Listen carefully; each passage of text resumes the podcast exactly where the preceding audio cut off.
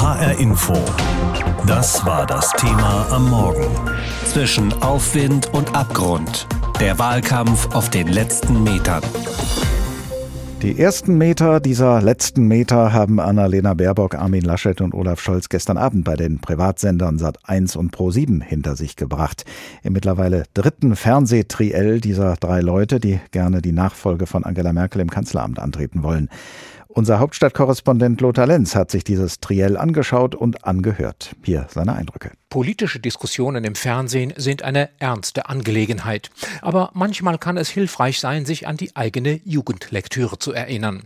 Linda Zerwakis, eine der Moderatorinnen des Triels auf Pro7 und Sat1, zog ein altes Mickey-Maus-Heft unter ihrem Tisch hervor. Schon 1993 gab es darin eine Fotogeschichte über die Abholzung des Regenwalds. Das heißt, vor 30 Jahren hat sich die Mickey Maus schon mit dem Klimawandel beschäftigt.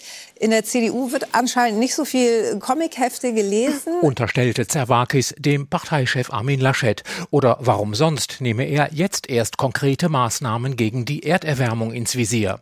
Laschets Replik? Als ihr Mickey Maus Heft erschienen ist, hat zuvor ein CDU-Umweltminister Klaus Töpfer den Rio-Prozess angestoßen, indem wir gesagt haben, die weltweite Veränderung des Klimas ist eine Bedrohung, die wir global beantworten müssen. Punktsieg für Laschet. Es war einer der wenigen unterhaltsamen Momente in diesem Triell, das ansonsten anderthalb Stunden lang Sachfragen abarbeitete, meistens fair und insgesamt wenig konfrontativ. Man spürte, Annalena Baerbock, Olaf Scholz und Armin Laschet werden langsam müde nach Dutzenden Fernsehauftritten und einem Wahlkampf, der so sehr auf die drei Spitzenkandidaten zugeschnitten ist. Die nächste Bundesregierung muss eine Klimaregierung sein, forderte Annalena Baerbock. Viel zu wenig habe die jetzige Koalition auf diesem Feld getan. Elektroautos, Solardächer, Windräder, das alles müsse man fördern, um den CO2-Ausstoß zu reduzieren. Ja, das werde etwas kosten, sagte die grünen Spitzenkandidatin. Das gehöre zur Ehrlichkeit dazu. Deswegen auch beim Spritpreis zu sagen, das wird in Zukunft teurer. Aber wenn wir jetzt nichts tun, dann wird es in Zukunft unbezahlbar. Was auch für die Diskussion zur Steuerpolitik ein schönes Stichwort war. Wen wollen die drei belasten und wen wollen sie entlasten, um dem Staat sichere Einnahmen zu verschaffen und die soziale Gerechtigkeit zu stärken? Ein Thema, bei dem der SPD-Kandidat und amtierende Bundesfinanzminister in seinem Element war. Wir wollen nämlich die Mittelschicht entlasten. Wir wollen diejenigen, die sehr wenig Geld verdienen, ebenfalls entlasten. Und wir sind nur sehr seriös zu sagen, dass das dann bedeutet, dass jemand, der so viel verdient wie ich, als Bundesminister zum Beispiel, dann etwas mehr Steuern zahlen muss. Weniger konkret äußerte sich Scholz auch diesmal zur Koalitionsfrage. Er könne sich die Grünen als Partner vorstellen, sagte er, schwieg aber zur Linken, was Armin Laschet einmal mehr veranlasste, vor Rot-Rot-Grün zu warnen und die Wahl zur Richtungswahl zu erklären. Am Ende dieses Triels gab es weder einen Sieger noch einen Verlierer. Es sind Defizite deutlich geworden, von den Luftfiltern in den Schulen bis zum Rückstand bei der Digitalisierung. Und es wurden Unterschiede klar zwischen den drei Parteiprogrammen. Aber auch etliche Gemeinsamkeiten.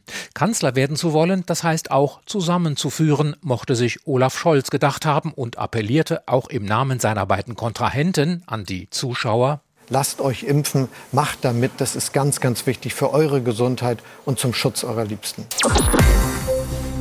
Dieser Wahlkampf wird in einer Situation geführt, wie wir sie in Deutschland so noch nicht erlebt haben. Die noch amtierende Langzeitkanzlerin Angela Merkel, die wahrscheinlich wirklich von sich sagen konnte, Sie kennen mich, sie tritt nach 16 Jahren nicht mehr an und wer immer ihre Nachfolger antritt, muss wahrscheinlich eine Koalition aus drei Parteien hinter sich bringen. Viele Koalitionsmodelle sind da theoretisch möglich und wer am Ende unter wessen Führung gemeinsam regieren wird, lässt sich kaum vorhersagen. Dafür liegen die drei stärksten Parteien, diejenigen, die sich ums Kanzleramt bewerben, in den Umfragen immer noch noch zu nah beieinander. Der Dokumentarfilmer Stefan Lambi hat sich den laufenden Bundestagswahlkampf und gerade diese drei Parteien über Monate hinweg aus nächster Nähe angeschaut. Daraus ist ein Film entstanden mit dem Titel Wege zur Macht, Deutschlands Entscheidungsjahr, zu sehen heute um 20.15 Uhr im ersten und schon jetzt in der Mediathek. Vor der Sendung habe ich mit Stefan Lambi gesprochen. Herr Lambi, als Sie im vergangenen Dezember mit Ihrer Beobachtung angefangen haben, da war Olaf Scholz von der SPD schon seit vier Monaten Kanzlerkandidat. Annalena Baerbock von den Grünen und Armin Laschet von der CDU dagegen waren noch gar nicht nominiert. Inzwischen haben Sie alle drei immer wieder getroffen und Interviews mit ihnen geführt. Haben Sie denn den Eindruck, dass sich diese drei mitten in einem schwierigen Wahlkampf wirklich von Ihnen in die Karten schauen lassen? Grundsätzlich muss man wissen, dass jeder Wahlkampf notwendigerweise und fast per Definition ein großes Schauspiel ist. Also es gibt PR-Agenturen, es gibt Pressestellen der Parteien, die Wahlkämpfer, Wahlkämpferinnen inszenieren. Und meine Aufgabe ist es, neben all den Phrasen und den schönen inszenierten Bildern, diese paar authentischen Sekunden, vielleicht auch Minuten herauszufiltern. Und dafür braucht man unendlich viel Zeit. Und ich glaube, diese paar Momente addiert in 75 Minuten haben es in den Film geschafft. Insofern glaube ich schon, dass es da authentische Situationen gibt. Dann schauen wir mal gemeinsam, was sich aus diesen authentischen Momenten möglicherweise für Rückschlüsse ziehen lassen. Armin Laschet haben Sie auf einem sehr langen und steinigen Weg begleitet, durch den Machtkampf mit Markus Söder hindurch, durch diverse Pannen im Wahlkampf bis hin zu historisch schlechten Umfragewerten für die CDU. Wenn Armin Laschet nun zu Ihnen käme und sagte, Herr Lambi, Sie beobachten mich seit Monaten sehr genau. Was ist mein Problem? Was mache ich völlig falsch? Was können Sie ihm sagen? Also erstmal, ich bin Journalist und kein Berater. Das wäre, also ich würde die Antwort schlicht verweigern. Ich würde sie Ihnen aber geben.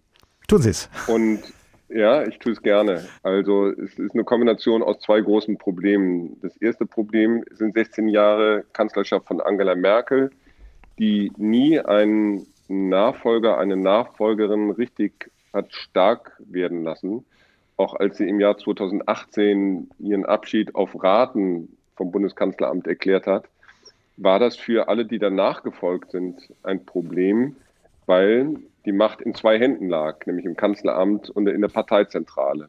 Das musste Kram-Karrenbauer ausbaden, das musste Laschet ausbaden. Aus der Nummer kam und kommt er nicht mehr raus. Den Konflikt mit Markus Söder tragen beide eine große Mitschuld. Sie haben das ganz schlecht organisiert und dann auf sehr großer Bühne ausgetragen. Das war ein schwerwiegender Fehler. Und natürlich das Lachen am 17. Juli dieses Jahres äh, im Hochwassergebiet von Nordrhein-Westfalen. Ein irreparabler Schaden, aber nicht der alleinige Grund, warum die Wahlkampagne so schlecht läuft. Annalena Baerbocks Weg ist ein ziemliches Auf und Ab gewesen in dieser Reihenfolge. Direkt nach Bekanntgabe ihrer Kandidatur ein Umfragehoch, dann Negativschlagzeilen wegen ihres geschönten Lebenslaufs und daraufhin ein Absturz in den Umfragen. Dabei galt sie in den Augen vieler immer als eine Perfektionistin, der solche Fehler eigentlich nicht passieren. Wie haben Sie das erlebt? Ja, die wurde im Laufe des Wahljahres immer unsicherer, vielleicht auch ein wenig misstrauischer. Von allen drei Kampagnen waren die Grünen auch am vorsichtigsten, wenn es um die Begleitung von uns als Kamerateam ging. Das kann man natürlich auch verstehen, weil die gesamte Kampagne der Grünen hing und hängt an dieser Person, wie bei den anderen auch. Und diese Person, Annalena Baerbock, hat dann eine ganze Reihe von Fehlern gemacht. Sie hat nicht alleine die Schuld daran getragen. Es war auch die Schuld der ähm, Kampagnenleitung, die die ähm, Biografie etwa von Annalena Baerbock bzw. die Angaben zu dieser Biografie nicht ausreichend geprüft haben. Aber Annalena Baerbock ist das Aushängeschuld und trägt natürlich die größte Verantwortung. Deshalb diese übergroße Vorsicht in diesem Wahljahr. Olaf Scholz wurden anfangs nur Außenseiterchancen eingeräumt, aber dann ist er irgendwann so richtig durchgestartet und vieles, was ihm vorgeworfen wird, seine Rolle im Wirecard-Skandal oder die Razzia in seinem Finanzministerium, scheint an ihm abzuperlen. Gibt es so etwas wie das Geheimnis seines Erfolges, das Sie, Herr Lambi, vielleicht lüften konnten oder profitiert er nur von der Schwäche der beiden anderen? Ich glaube, die Erklärung ist ganz einfach. Eine ähm, abgeschriebene Seite in einem Buch kann man durch eine Gegenüberstellung leicht erfassen. Ein Lachen im Hochwassergebiet sieht man sofort. Ein Finanzskandal versteht nicht jeder und jede. Dafür brauchen sie ein Gerichtsverfahren, manchmal ein Gutachten, Untersuchungsausschüsse. Also das ist viel komplizierter und das wollen sich Wählerinnen und Wähler in der Regel nicht antun. Also Olaf Scholz hat nicht nur Glück gehabt, dass die anderen beiden Konkurrenten von ihm Fehler gemacht haben, sondern auch, dass die Affären, in die er mutmaßlich verstrickt ist, so kompliziert sind. Welche Momente, die Sie mit Annalena Baerbock, mit Armin Laschet, mit Olaf Scholz jeweils erlebt haben bei den Dreharbeiten zu Ihrem Film, werden Ihnen denn besonders in Erinnerung bleiben? Etwa fünfeinhalb Minuten Dialog vor der Kamera mit Olaf Scholz, als ich von ihm wissen will, ob er einen etwas missratenen Werbespot den die SPD nur ein einziges Mal gezeigt hat, vorher kannte Er wollte diese Frage nicht beantworten. Ich frage ihn nochmal. Er antwortet wieder ausweichend und es ging achtmal hin und her, fünfeinhalb Minuten. Das bleibt mir in Erinnerung. In Erinnerung wird mir auch bleiben, dass Armin Laschet in den Tagen, als er sich mit Markus Söder duellierte im April, ausgesprochen gelassen geblieben ist. Das hat mich immer erstaunt, wie gelassen er in dieser für ihn entscheidenden Phase war. Die Gelassenheit ist aber jetzt nach dem Lachen im Hochwassergebiet ziemlich verflogen. Also diese beiden Eindrücke werden erhalten bleiben. Von Annalena Baerbock ist Ihnen demnach dann kein Moment so nahe gegangen, dass Sie ihn jetzt noch hätten äußern wollen. Doch, aber die Sendezeit ist begrenzt. ähm, sie hat im Interview doch ziemlich freimütig zugegeben, dass das Verfassen des Buches bei der Vorbereitung des Wahlkampfes ein Fehler war, den sie bereut. Ähm, das war ein offener Moment, heilt aber nicht das Problem, was sie da ausgelöst hat. Die Grünen haben eine große Chance gehabt in diesem Frühjahr und diese große Chance vergeben. Das ist für die Partei ausgesprochen ärgerlich und das wird ein Makel bleiben an der Kandidatur von Annalena Baerbock. HR Info. Das war das Thema am Morgen. Zwischen Aufwind und Abgrund. Der Wahlkampf auf den letzten Metern. Wie auch immer dieses Rennen nach den letzten Metern ausgehen wird, eines lässt sich wohl jetzt schon sagen, diese Wahl hat etwas Historisches. Denn zum einen bewerben sich erstmals in der bundesdeutschen Geschichte nur Leute um das Amt des Kanzlers bzw. der Kanzlerin, die dieses Amt noch nie inne hatten. Weil die amtierende Bundeskanzlerin, anders als alle ihre Vorgänger, von sich aus auf weitere Amtsjahre verzichtet hat. Und zum anderen befinden wir uns nach wie vor in der Corona-Pandemie und damit in einer Krise, die es so in der Bundesrepublik noch nie gegeben hat. Und zu der sich auch noch andere Herausforderungen gesellen, die uns entweder schon länger begleiten, wie der Klimawandel, oder uns erst seit kurzem zu schaffen machen, wie die Folgen der Flutkatastrophe oder die Folgen des Afghanistan-Abzugs. Dr. René Schlott ist Publizist und Zeithistoriker am Leibniz-Zentrum für zeithistorische Forschung und ist zurzeit für ein Habilitationsstipendium der CDU-nahen Konrad-Adenauer-Stiftung freigestellt. Heute Morgen habe ich mit ihm gesprochen. Herr Schlott, Sie haben viele der Corona-Maßnahmen in der Vergangenheit generell kritisch gesehen und Anfang September haben Sie und andere, darunter Leute aus verschiedenen Bereichen der Wissenschaft, einen offenen Brief an die Parteivorsitzenden von Union, SPD, Grünen, FDP, Linken und Grünen veröffentlicht und darin gefordert, dass die genannten Parteien sich nicht nur, aber auch im Wahlkampf mehr zur Corona-Krise äußern sollen. Ist in den letzten Monaten tatsächlich zu wenig über Corona geredet worden? Nein, ganz und gar nicht. Das war ja das dominierende Thema der letzten anderthalb Jahre für alle in unserer Gesellschaft, also für die Medien, für die Politik, für jeden Einzelnen und jede Einzelne von uns. Und das Interessante ist doch, dass es im Wahlkampf dann doch nur eine marginale Rolle einnimmt. Und das ist etwas, was uns im Vorfeld dieses offenen Briefes doch aufgefallen ist. Das sind ja doch wesentliche Fragen, die da berührt worden sind, nämlich die Abwägung zwischen Bürger und Freiheitsrechten, zwischen Sicherheit und Freiheit, zwischen Gesundheitsschutz und einer offenen Gesellschaft. Und das sind doch wichtige Fragen, die wir besprechen sollten und die uns im Wahlkampf tatsächlich zu kurz gekommen sind. In den Triellen, auch in dem von gestern Abend, sind die drei Leute, die sich um das Kanzleramt bewerben, zur Corona-Politik befragt worden, in mehreren Zusammenhängen. Ob das, was sie jeweils gesagt haben, überzeugend war oder nicht, ist ja genau das, was alle Wahlberechtigten für sich entscheiden können oder sollen am Ende. Was genau hat Ihnen denn da gefehlt? Es geht jetzt vor allen Dingen darum, Erstmal war Corona nur ein Thema unter vielen und das äh, spiegelt ja gar nicht die Dominanz, die das Ganze hat in den letzten anderthalb Jahren für uns nochmal wieder. Und es wurden eigentlich eher so ja, Detailfragen berührt, etwa wenn es um die Impfpflicht geht für bestimmte Berufsgruppen. Es wurde aber nicht darüber diskutiert, wie arbeiten wir eigentlich die letzten anderthalb Jahre auf. Es ist ja doch so, dass wir einen großen gesellschaftlichen Graben auch noch einmal zu verzeichnen haben. Es gibt eine tiefe Spaltung, die nicht nur durch die Familien geht, auch durch Freundeskreise, auch durch Kolleginnen und Kollegenkreise. Und diese Spaltung müssen wir doch irgendwie auch wieder in den Blick nehmen und versuchen auch zu heilen. Und da ist tatsächlich nichts dazu gesagt worden, wie arbeiten wir eigentlich diese Monate auf, wie arbeiten wir möglicherweise auch Fehler auf, die in der Corona-Politik gemacht worden sind, wie werten wir zum Beispiel die unterschiedlichen Maßnahmen auch aus im Hinblick auf ihren Beitrag zum Infektionsschutz, wird es zum Beispiel einen Expertenrat geben künftig, der mehrere Perspektiven auf die Corona-Krise berücksichtigt, wird es eine Enquete-Kommission geben, die das Ganze einmal im Rückblick betrachtet und da auch schaut, welche Fehler wurden gemacht, welche Dinge liefen vielleicht gut, welche sollten wir ändern im, im, Hinblick auf die Zukunft. Also da ist es doch so, dass wir das Gefühl haben, die Unterzeichner und Unterzeichner des offenen Briefes, dass Corona-Politik doch nur eine äh, marginale Frage unter vielen ist und es berührt doch grundsätzliche Fragen unserer Gesellschaft. Also Sie hatten es ja schon gesagt, wir haben historisch gesehen den tiefsten Einschnitt in die Grundrechte in den letzten 70 Jahren. Und das ist doch etwas, was wir uns nochmal genauer anschauen sollten. Nun wird ja Wahlkampf nicht nur von den Parteien geprägt, nicht nur sie entscheiden, was im Wahlkampf eine Rolle spielt. Es ist ja mittlerweile auch wieder Wahlkampf auf der Straße möglich. Das heißt, wenn Ihnen oder mir oder anderen das Thema Corona im Wahlkampf zu kurz kommt, dann haben wir alle durchaus Gelegenheit, es an den Wahlkampfständen zu thematisieren oder auch in den Online-Chats mit den Kandidatinnen und Kandidaten. Können die Parteien also einer Konfrontation mit diesem Thema und mit den Fragen, die Sie gerade aufgeworfen haben, überhaupt entgehen? Nee, sie können es nicht. Und wenn man so hört von den Wahlkampfständen, dann ist diese Frage doch auch sehr wichtig. Aber ich glaube, viele Leute sind dieses Themas natürlich auch überdrüssig, was ich total verstehen kann. Das war das dominierende Thema. Viele können bestimmte Details nicht mehr hören, möchten auch gerne, dass das zu Ende geht, was völlig menschlich ist und was nachvollziehbar ist. Aber wir sollten eben nicht so schnell zur Tagesordnung zurückgehen, denn es war doch ein gravierender Einschnitt, den wir in den letzten anderthalb Jahren erlebt haben. Aber wenn Sie selber sagen, das wird thematisiert, dann kommt es doch im Wahlkampf nicht zu kurz, dieses Thema. Na, wenn Sie sich mal anschauen, welche Wahlplakate so aufgehangen werden, was da für Themen wichtig sind, das ist vor allen Dingen die Innenpolitik, da wird vor allen Dingen mit, mit Geld sozusagen versucht, Politik zu machen, mit Erhöhung des Mindestlohns oder mit Steuerfragen und so weiter. Also wenn man sich das anschaut, die öffentliche Präsenz dieser Themen, dann sind die doch sehr, sehr marginal. Würden Sie denn so weit gehen zu sagen, dass der diesjährige Bundestagswahlkampf den Wahlberechtigten in Sachen Corona nicht genügend Entscheidungshilfe bietet?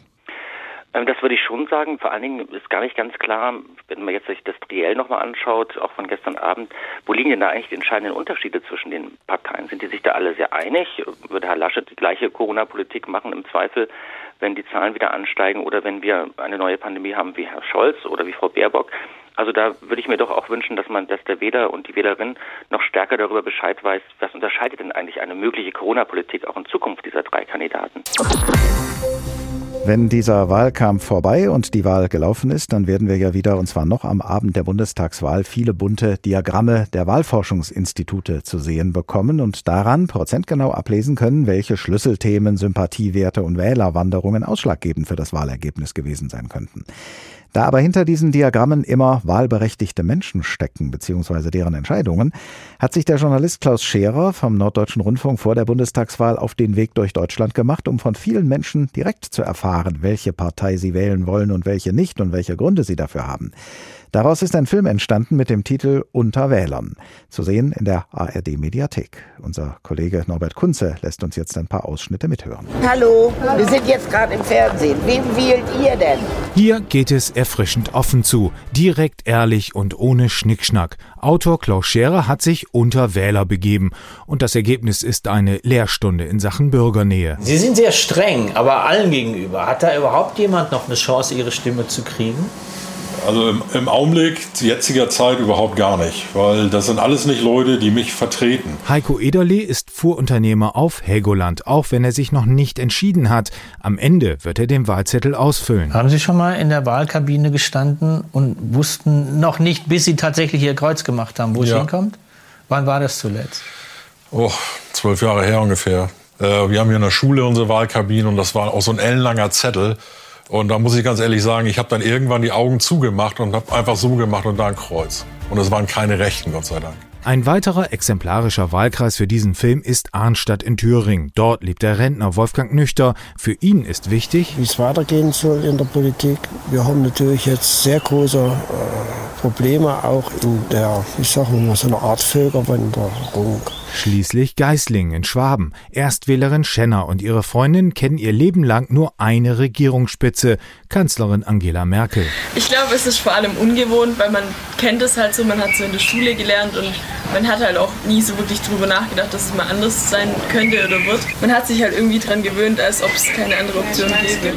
Das, was Klaus Scherer und sein Reporterteam hier zeigen, ist ein authentisches Spiegelbild unserer Gesellschaft und ein Blick in das Seelenleben treuer Wählerinnen. Das ist auch bitter für die anderen, die können dann machen, was sie wollen. Ihre Stimme werden sie nie kriegen. Nee, also ich glaube, auf meine Stimme kommt das auch nicht mehr an. Das es kommt auf jede Stimme einmal. Und sie tragen das Herz auf der Zunge angesichts der Fotos der drei Spitzenkandidaten. Also jetzt Butter bei die Fische, ja? ja.